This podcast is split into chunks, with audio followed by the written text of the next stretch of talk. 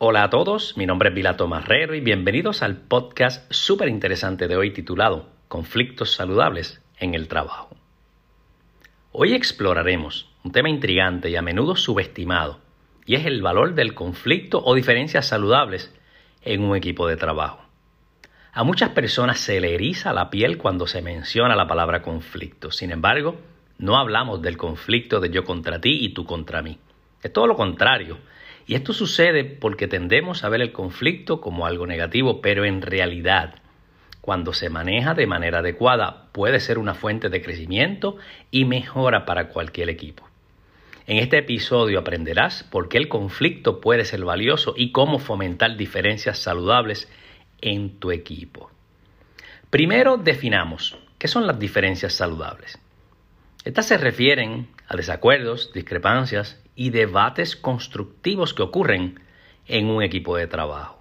Estas diferencias no son ataques personales ni destructivos, sino que se centran en las ideas y en la mejora del trabajo en equipo y los resultados. En otras palabras, a trabajar, identificar las situaciones o los problemas, enrollarnos las mangas y sacar resultados. Este es el mindset, esta es la forma correcta de hacerlo. Como segundo punto en este episodio, mira los tres beneficios de las diferencias saludables.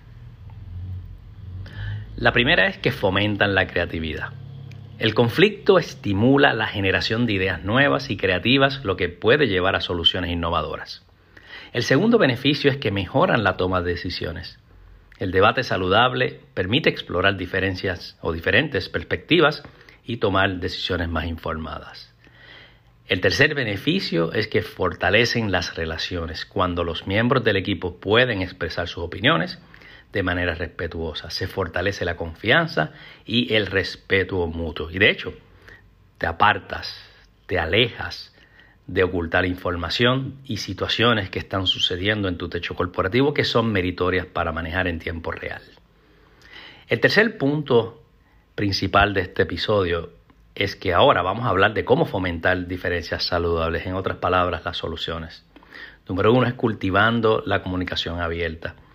Cuando se establece un ambiente donde los miembros del equipo se sienten seguros para expresar sus puntos de vista sin ser criticados.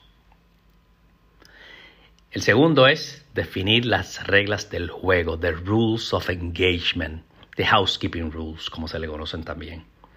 Establece normas claras para los debates, como escuchar activamente y evitar ataques personales. El tercero es liderazgo inclusivo. Los líderes deben alentar el debate y participar activamente en él sin imponer opiniones. El cuarto punto es el siguiente. Realízate las siguientes preguntas. El número uno es, ¿tu equipo es capaz de expresar sus diferencias? La segunda, todos se tiran la toalla y se observa una falsa armonía. La tercera, nadie habla durante las reuniones y cuando termina, todos hablan de pasillo creando chisme. O por el contrario, ¿cuándo fue la última vez que tuviste una reunión corporativa que se convirtió en ataques personales? Si contestaste sí a una o a varias de estas preguntas, tienes una situación a manejar. Hay empresas en la actualidad que muestran un nivel de confianza óptima entre su equipo y pueden entrar en conflictos abiertamente sin que se formen ataques personales. Esto es una conducta madura porque fomenta diferencias saludables y esto se ha impulsado en su innovación y se ve reflejado en su éxito.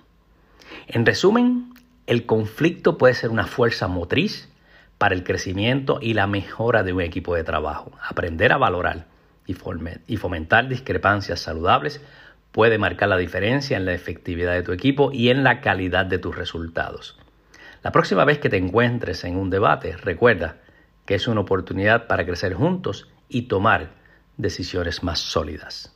Les invito a escucharme todas las semanas con temas de valor que mejoran nuestro desempeño.